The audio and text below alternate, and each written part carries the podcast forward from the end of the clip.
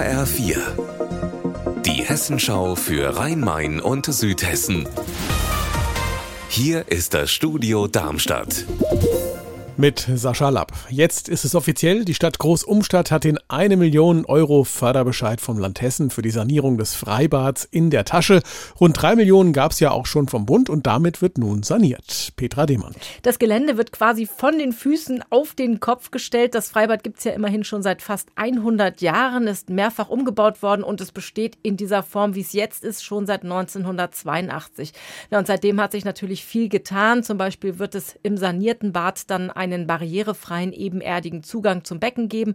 Und auch die Schwimmbadtechnik war völlig veraltet und soll jetzt umweltschonender und sparsamer werden. Ja, und wenn alles klappt, dann ist der Umbau im kommenden Frühjahr fertig und das neue Multifunktionsbecken kann zur Freibadsaison 2024 öffnen und dann können alle wieder kommen und planschen wie in den Jahren davor. Die Weltraumorganisation ESA in Darmstadt will erstmals einen Satelliten abstürzen lassen, der dafür eigentlich nicht konzipiert ist, weil er schlicht zu alt ist und trotzdem versucht man es, um das Risiko zu reduzieren, dass Trümmerteile unkontrolliert herabstürzen und im schlechtesten Fall uns aufs Dach fallen. Der Satellit hat ausgedient, aber noch einen Rest Treibstoff an Bord und damit will man ihn nun so lenken, dass er möglichst über dem Meer runterkommt. Erstmals wird das bei einem so alten Satelliten versucht. Derzeit fliegt er noch in 320 Kilometern Kilometern Höhe. Am Freitag ist Schluss damit, dann kommt er runter und hoffentlich unter Kontrolle der Spezialisten der ESA. Appleboy gehört ja in Frankfurt und drumherum einfach dazu. Jetzt könnte sich der Kreis der potenziellen Fans noch einmal vergrößern, denn künftig wird es das Kultgetränk auch in Koscher geben. Die jüdische Gemeinde Frankfurt bringt nach eigenen Angaben zum 75. Jubiläum ihrer Wiederbegründung eine koschere Apfelweinedition heraus.